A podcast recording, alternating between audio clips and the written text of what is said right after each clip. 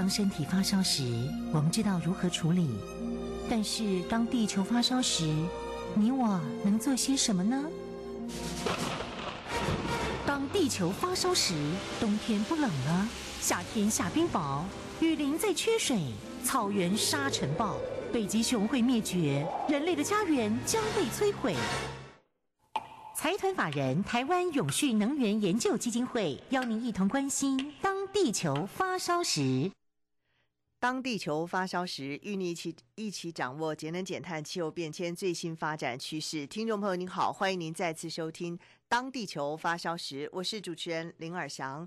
节目中朋友邀请到的是台湾永续能源就基金会董事长简尤新简董事长，董事长您好。呃，主持人您好，各位听众大家好。我们今天在节目当中呢，也来谈一个最近真的是让人人心惶惶、非常紧张的这个新冠肺炎的疫情，呃，这个疫情啊。但这个新冠肺炎疫情跟我们的节能减碳、跟我们的地球发烧又有什么样的关联性呢？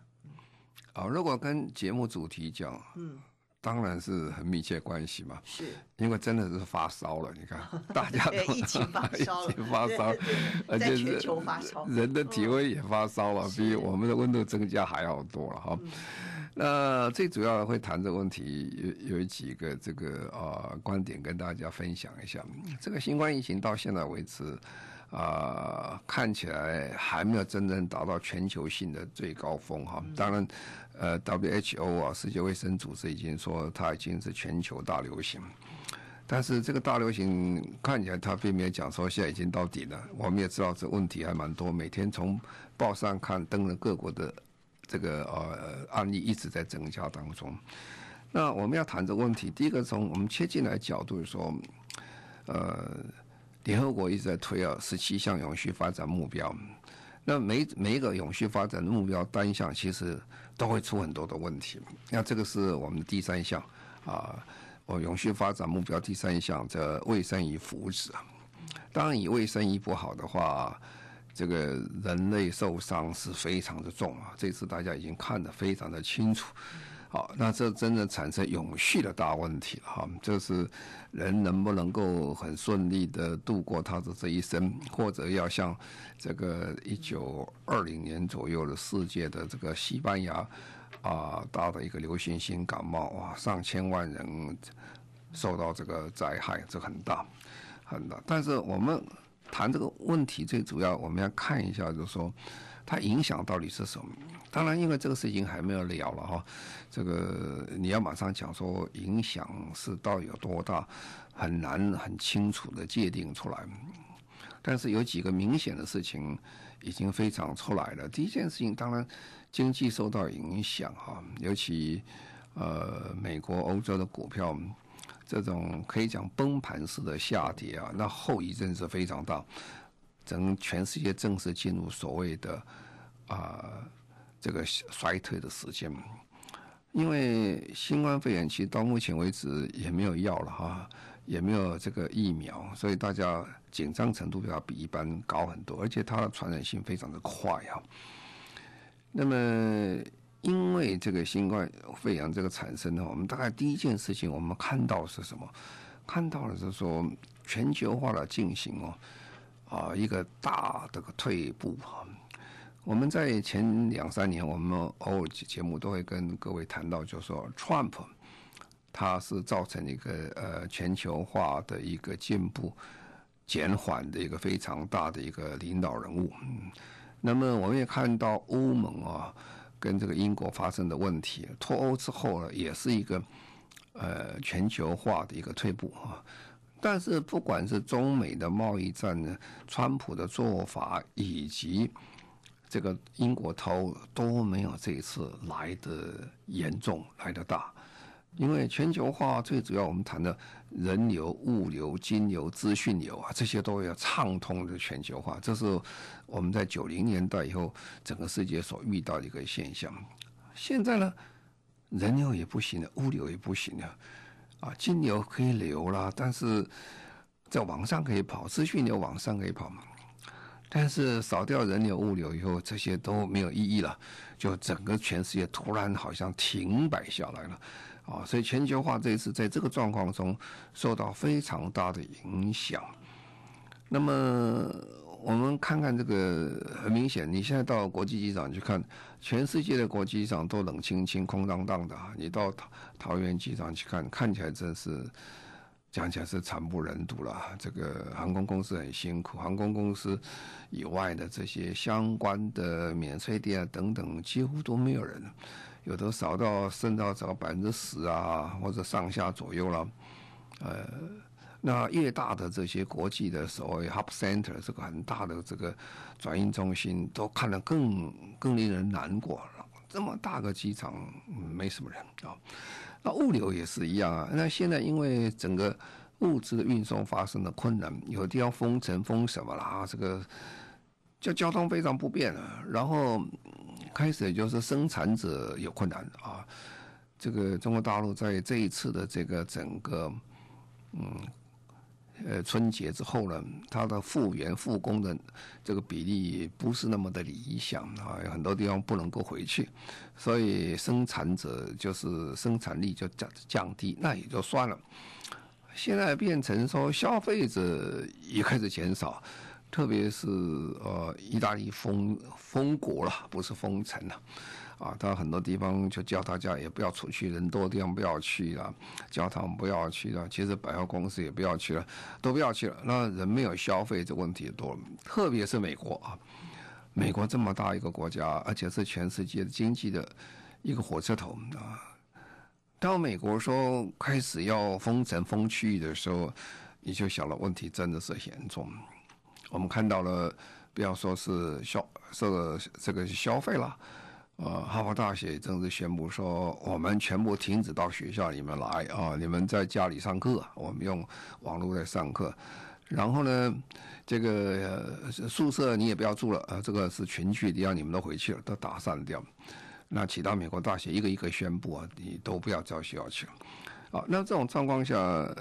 人力物流全部停止的时候，其实某个观点看讲起来，全球化是非常大的影响，几乎突然之间快要停滞下来，快人快被窒息掉了，这个是很辛苦的一件事情。啊，这样的话产生什么结果呢？产生一个非常大的因因因素结果，就是说我们要想这个这波过去以后，这波总是会过去的了哈。那过去以后，大概世界会怎么样？那么对经济面讲起来啊，对我们影响很大的，就是说，世界工厂的概念呢，大概是结束了哈，供应链呢，这全部要重整了。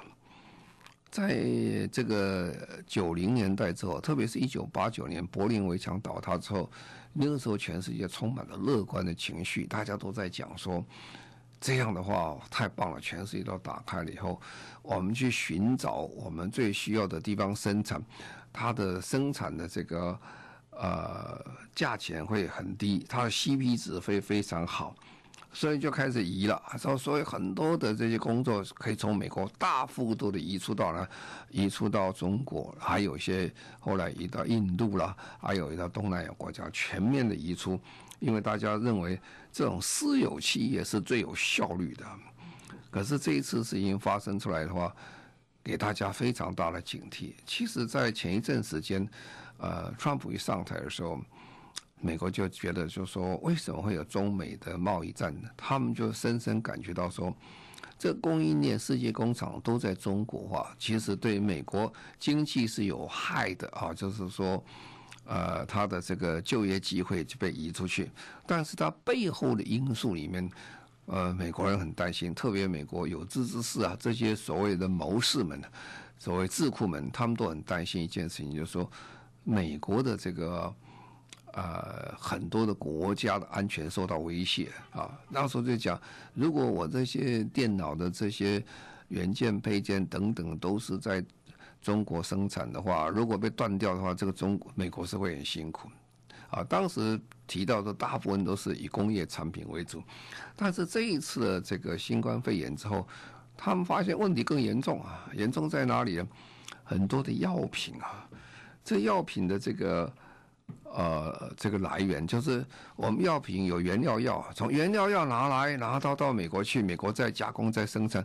他们突然发现说，万一这个链一断以后，美国很多药会断炊啊，根本就因为没有原料药了啊。那么全世界大部分的原料药，全中国是最大的生产者，所以这个时候，呃，欧洲也很紧张，美国也很紧张。呃，紧张什么？呃，如果说武汉封城，其他各城都封的话，几个月之后，慢慢这个药品的这个来源就没有了。哦，所以这个这是一个很大一个概念，就是说，过去的这种全球化世界工厂的概念的做法，在这一次是完全彻底的被重新检讨。啊，所以之后我们讲说，未来台湾的经济的成长也是有相当程度受到影响，因为我们还是全世界最大的这个电子供应链国之一了。我们还有其他也做得很好，啊，但到以后怎么演变，当然要看后来怎么演变。不过我们大概可以看得出来哈，就说时代变啊，而且在未来时间变得非常的快。每一件事情大事发生的时候，这就会代表全世界的权力的移转，一个挪移，全世界经济实力的变化，啊，有些不好的突然变很好，有一些好的突然摔垮摔垮下去，很惨很惨，啊，所以这是我们观察第一件，呃，想到未来会发生的事情。那第二件事情，也他们看到就是说，所谓国家的治理的问题。这次为什么这个欧洲会发生这么严重的事情呢？因为基基基基本上讲起来，欧洲人包括美国人，基本基本上是比较相当自负了，他们很自信，欧洲的这个卫生状况非常好，欧洲的医疗系统管理得非常好。那么，因为东方人啊，特别在这段时间，中国人是很辛苦了，在全世界都被。鄙视，他说：“哎呀，都是你们惹的祸，你们是不卫生等等。”所以那种状况造成一个风潮，他们觉得他们很自信。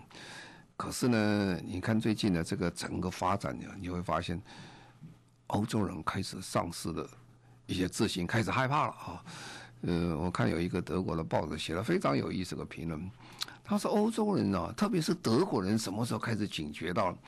开始的时候，欧洲人讲：“呀，这个感冒了，这个没什么，都这没什么。我们全世界最好的医疗系统之一也是在德国了。那我们的医疗系统好，医学技术很好，什么？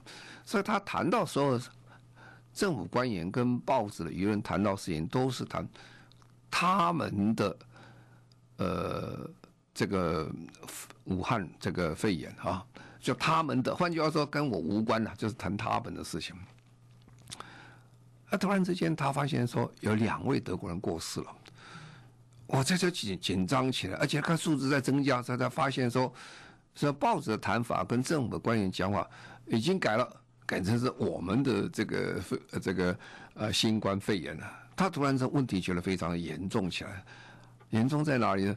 第一个来得太快，那第二个其实没有准备好，第三个。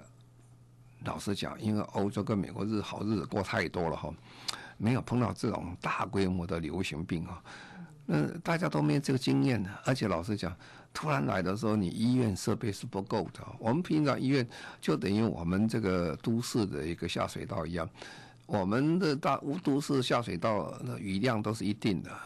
突然来一个非常超大型的台风或超大型的洪水来说，你那个下水道一点用都没有，一下就淹光了，然后水就开始上来了。一样的道理，医院是病床也不够了，医生也不够了，护士也不够，医药也不够，治疗方法也不懂啊，啊，甚至这个欧洲人很有意思，在欧洲通常是这样，这个是基本上和生活观念理念的差别在这里。我们台湾啊，你到处去走哦，都看现在大家都戴口罩，啊，觉得戴口罩呃戴口罩很正常。相反的，因为看那个人不戴口罩，你还是看多看他两眼，他怎么不戴口罩很危险。在欧洲戴口罩啊，这个很开玩笑的是，第一个，欧洲有个传统，他们认为病人才戴口罩的。那还有护士有些戴口罩的，有些护士也不戴口罩，但是正常人总会戴口罩。所以我们我一个朋友啦，他他是在英国做事情，他的弟弟在英国做事情，那么他们有几个人们？他们三个人戴口罩出去，怕警察去抓他们的时候，哎，说你们是有病，什么问题啊？哎，他的概念跟我们是不相同的，他们认为，哎，你没病怎么戴口罩？那你戴口罩笑你，他直接戴口罩。可是，在台湾，每个知道戴口罩，第一个防护防护了，一个保护自己啊，一个也不要被人传染，这都有啊，是吧？也不要传染别人呢。所以他的基本上概念跟我们不相同。让我讲，因为他们已经太久没有得这种大型的传染病，他其实讲起来是不知道怎么应付了。所以现在是真的讲叫手忙又脚乱啊！你只看到他每天那个数字在增加啊，那么。其实很多自信心都已经开始要丧失了。为什么？尤其这些啊公公卫体系啊，这些政府官员们，他觉得没有把握了。到底这个事情要发生到什么时候为止？哦，所以意大利开始，呃，你不能说他是没有魄力哦。当时在威尼斯的时候，它是一个很大的一个一个节庆了。他是做这个等于一个化妆的一个呃大的一个。这个这个节庆的日，他当时当下立刻把它停掉。那是北意大利都是英国比较进步的地方，呃，意大利进步的地方，他们都停掉，他们也做了。但是实际上讲，现在已经太晚啊，很多避掉很多刚好的机会。所以这时候我们突然看到一件事情，就是说，呃，台湾突然这件在这一段时间，在很多国家报纸冒出来了哈。我们原来一天到晚在讲说啊，世卫组织我们不能参加，想参加谁替我们讲话？其实各国报纸登的很小，能上报都很不错了。突然之间，大家在看这个统计数的时候，哎，台湾的表现是不错了。我们到现在，呃，到今天为止，我们看到还不到五十例啊，那是很不错的一个成绩啊。尤其相对人家的上千例，相对韩国、日本，我们好的太多了。现在其实这三个地方啊，三个国家其实都是很杰出，一个台湾，一个香港、新加坡，其实基本上是控制住了，而且数量不大啊。所以他们开始在关心起来，为为什么会成功呢？当然，我们今天讲这个话的时候要很小心啊。呃，这个这个整个呃疫情还没结束啊，也不要太自满，不。我们是讲到目前，截至到目前为止，我们的表现不错。而这个表现不错的结果，其实在某个程度上讲起来，就是等于在公卫体系治理、国家治理方面，很明显我们突出了啊，我们做的不坏。那么这个对很多的这些国家看，突然发现，呃，台湾了不起啊，做得很好。这过去我们只说台湾的这个。这个健保做得很好了，那健保做得很好，他们也觉得他们保险也不错嘛，是吧？那但是实际上讲，我们不是健保做得很好而已啦。其实整个台湾的人民对这些流行病的一个感觉跟跟这个自觉，而且对他的这种所谓的预防的工作，基本上。呃，我看起来是比其他国家要强的非常多。当然，这个我们在二零零三年 SARS 发生的时候，我们受到惨痛的教训了，啊，那次我们得到非常多的这些，呃，这个叫血泪的一些一些一些学习的一个过程啊。不过目前为止，我觉得倒是不错。所以这两件事情看嘛，一个就是说，这个事情之后，我们也看到。全世界的这个经济的会很大的变化，特别是从供应链上啊会整个重新塑造未来的经济的状况。那第二个就是说，其实很多国家也开始经过这一段时间，要评估一个国家的好坏，已经不是用 GDP 去评衡量一个国家的好坏，不是说你国家 GDP 高就好啊，而是国家治理方面，人民对这个医药的公卫体系的一个信任跟做法。变成一个非常重要的一个平衡标准。好，我们现在就稍微休息一下，稍后回来。中广新闻网，News Radio。您现在所收听的节目《中广新闻网》，当地球发烧时，我是主持人林尔翔。节目中的朋友邀请到的是台湾永续能源基金会董事长简佑新简董事长。今天我们谈到的是。新冠肺炎，呃，疫情的延烧与十七项永续发展的目标，它的相关联性。好，我们刚才谈到呃最近的一些的发展啊，因为我还强调一点，这个整个疫情还没结束啊，我们只能观察一部分而已哈。那我们观察到，就是说全球化因为这样受到非常大的影响，我们也看到国家治理上面很多国家突然发现说国家自己是出了问题啊，没有办法预预防，也没有办法处理这个事情，而且非常的辛苦。啊，这都大方向啊！好，那我现在讲几个小故事啊，让大家讲这个小故事，其实会重新让你思考一下，说，哎，我们的生活方式啊，跟永续未来的发展是会有什么差别？这都是小事情哦。不过你可以从小事情看到大事情，很有趣啊。但是现在也是很悲哀的一件事情，你突然发现说，香港有人在超商里面抢卫生纸。抢购卫生纸一下抢光，那不久了，日本有抢购卫生纸，啊，不久以后美国有抢购卫生纸，啊，甚至更严重了，美国抢购很多东西啊，还抢购子弹啊，美国是全世界拥有枪支最多的国家，哇，这个很怪啦，就是奇奇怪怪事情就发生哈。那这种抢购卫生纸潮，大家会讲说，哎呀，很多人就是网络谣言就出来说，这卫生纸的材料是跟那个口罩一样的材料，因为全世界都在抢购这个口罩啊。现在全世界最夯的一个一个产品叫做口罩，到哪里都买不到哈。那呃，开始的时候比较有感觉的，我知道有些厂家工厂他们很积极的哈，在一月中的时候就在全世界收购口罩。因为他知道那些比较有经验的这些厂家知道说不得了，将来这些问题需要很大的口罩。可是呢，大部分的人都还没这个警觉。等到有一天突然发现去买的时候都买不到了，呃，还有些朋友就委托这个在美国的朋友在美国的这个呃 Costco 超商去买了，结果呢，他发现也没有了，都没有，都被卖光了，就是这样。然后要生产又来不及啊！我们台台湾也发生所谓口罩之乱了哈。那现在政府处理的，现在实名制也变成全世界一绝了。就是说，呃，要做实名制还是不容易的事情啊。要不是电脑系统很成功，健保系统很成功，我们不太可能做成实名制的事情。好了，那这些问题产生以后，我们就想，大家想，你要那么多卫生纸嘛？啊，卫生纸真的会没有吗？啊，看起来像没有什么任何理由说。这卫生纸会没有，但是也在想，尤其像美国这样的国家也在抢卫生纸，很奇怪哈。他们就这就分析一下，这样的抢卫生纸，我们就不谈这个，啊，不谈这个疫情好了，就光谈卫生纸啊，就去分析这个美国人，美国人自己也会有很多自行的能力。你看，这到底对不对啊？美国人呢，这样平均啊，呃，卫生纸通常有两种，一种是。卷筒型的，还有一种是平面型哈。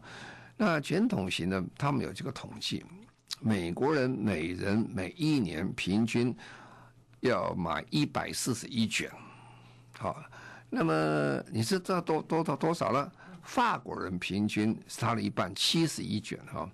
那巴西人的平均是三十八卷，每人每年啊，这个差很多。呃，如果你到美国的亚马逊啊，Amazon，他去买他的这种呃卫生纸，他会卖送到你家来嘛？他买十八卷啊，十八卷大概是二十块九毛一美金啊，所以他们就在想这个问题：你要过这样日子，第一个这个很消耗这个树树木的，你要砍多少树木去做那么多卫生纸？那第二个，这个实在是很浪费啊，然后运输啊什么都是要二氧化碳的排放等等，所以他们讲说，如果美国人哦平均可以减百分之五十啊，就是少七十二卷，那为什么减百分之五十五十？因为法国也也不够用七十一卷而已啦，你就减一半都比他还要多哈。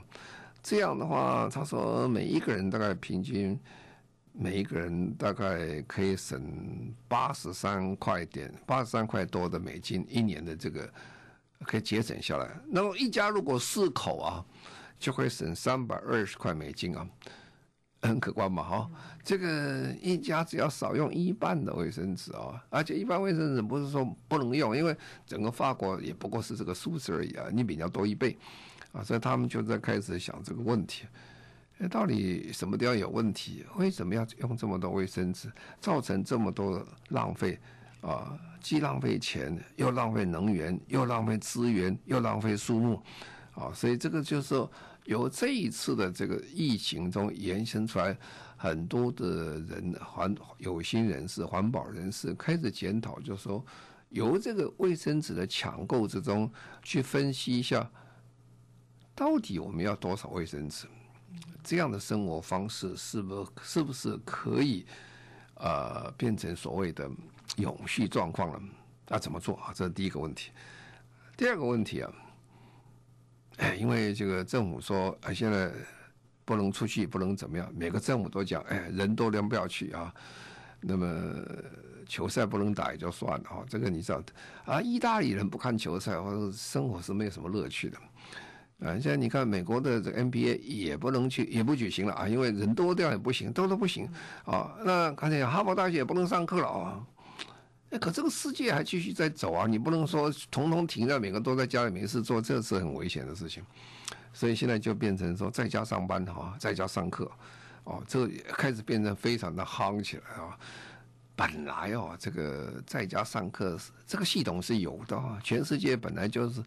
就是有个系统，就是说远距教学啊，各位晓得，远距教学其实在过去的发展速度还不够快了哈，因为呃，不见大家都觉得喜欢这样啊。另外就是说有钱没钱有什么差有差别？那另外的科技前几年啊，不像今年更进步更发达啊。那今年很方便啦，今年远距教学其实对很多大学都产生非常大的影响。他就不要在我国内上课了，我可以到 MIT 上课，我到到哈佛上课，我到北京大学上课，我到世界各国最好的顶尖大学去上课，我在家里就可以了。是，所以远距教学现在非常的夯了，就是这样。那现在呢，的确呢，呃，也来了啊，大家去想不行了，所以很多地方规定了就远距教学啊，所以很多学校是规定，很多国家是规定啊，现在不上课了，都不上课。不上课，不上课是不太好了。统统不上课，这个头脑没什么进步。你这这学生这样问题啊，所以很多大学就开始开课了，很多中小学也开始这样做了，就是说我来远距教学就是这样。那这个开会也是一样，开会的时候，呃，过去大家要集合到一点去开会去了，那现在这个设备都非常的好了啊。那这时候就开始有个问题出来了，就是说我们今天台湾，呃，要不要全面推这个远距教学或远距会视讯会议等等？因为台湾呢，其实有非常好的条件啊，因为我们本来在这 ICT 就是全世界是是非常有名的，但是现在我们台湾在做防疫工作，还是做在第一步围堵防堵了。万一有破口的时候，那就不是防堵了。政府的规定，通通不能再出去了，也不能上班了。所以很多公司我都建议呢，现在开始做演练了，你要开始做演练。如果大家不能来上班，如果你这个不是啊、要生产业的话，这个制造业的话，你是不能在家里做这个事情啊？其实我们自己的基金会最近也在忙这个事情，我们有买一套系统啊，在做什么？用做来做远距教学跟远距开会啊。啊，讲起来，这个以目前呢，它的这个设备费、装置费其实是很便宜的，就用 iPad 跟你的手机就可以用了啊。那么，但是很方便了，你就不需要在大家跑聚在一个点在一起，减少所有的风险，就是这样。那么学校其实也都是这样状况，很多学校啊，特别是大学了。刚才讲哈佛大学，其实它课还在开啊，它是用远距教学在做。因为他不需要你到学校去，他也不需要到学校的这个这个呃宿舍去啊，所以这个在在家上班，呃，这个不通勤啊，那在家上课等等呢，可能这一次在这个啊疫情之后，会变成另外一波我们的生活方式出来。好，我们先在这稍微休息一下。中广新闻网，News Radio。您现在所收听的节目《中广新闻网》，当地球发烧时，我是主持人林尔翔。节目中的朋友邀请到的是台湾永续能源就基金会董事长简尤新简董事长。今天我们谈到新冠肺炎的疫情。好，刚才谈就说在家上班或者是在家上课啊，最主要是省去了很多通勤的时间跟交通的排碳啊，这是最大的优点之一啊。尤其在像美国这种国家，我们常常看到美国人讲说，他一天呢开车两小时啊，来回然后去去上班，其实这样讲很可怜呐。一天两小时的话，在一年呢，差不多你看一天二十四，一年一天二十四小时，两小时嘛，十二分之一，一年有一个月坐在车上，在这排放二氧化碳，不是浪费你的生命，而且坐在那边身体其实不是很健康啊。如果省掉这个可以，所以美国很多，特别是有关 ICT 的公司都在实行这些哎在家上班等等哈，那减少这个交通的污染排放。其实，在二零一六年哈。这个美国呃，在英国已经有统计，英国的这个运输业，它的排放量是大于它的发电业，而这很可观了，哦，它它是烧了那么每根跟跟跟油也没有这个这个汽车排放的来的多，所以这个是很明显的一件得到最大的一个好处，时间的多出来，减少二氧化碳的排放，减少很多资源的浪费了哈。你你在家里吃吃东西，不像你上班，大家。去买东西，塑胶杯啊、塑胶瓶啊、塑胶碗啊这些等等啊，你在家里就没有这个问题啊，可以减少很多，而且自己做午餐啊，做多少就吃多少，想多少会剩菜很多啊，这些都是资源可以减少非常多的浪费，办公室的耗能也可以减少。不过办公室耗能减少，从另外一点就移植到你家来了哈，你在家里你要自付冷气啊，自付这些所有的我我暖气等等，不不过。不过这个整个啊，有时候这个呃，整个办公室的节能减碳下来也不少，因为通常办公室冷气会比较冷一点，家里会比较正常一点，因为太冷就关小一点。好，那你大概看看好多的这种方向的变化，但是也不见得每个人都讲说说嗯，在家上班一定好了，在家上班有时候能源的浪费，有时候是看冬天夏天还有差别哈。啊，冬天夏天那就看你冷暖气怎么开发哈，所以好坏还是都有，不过基本上是利利大于弊，就是这是一个方式的一个做法。那再下来就是说，呃，所谓采购的问题了哈，能能好做一个永续观念的采购，就是过去大家喜欢去超商啊什么或大卖场买东西。买东西的话，你就车子一开去啊，浪费油汽油，这个跟排碳不算一样。你东西看到什么就买什么东西。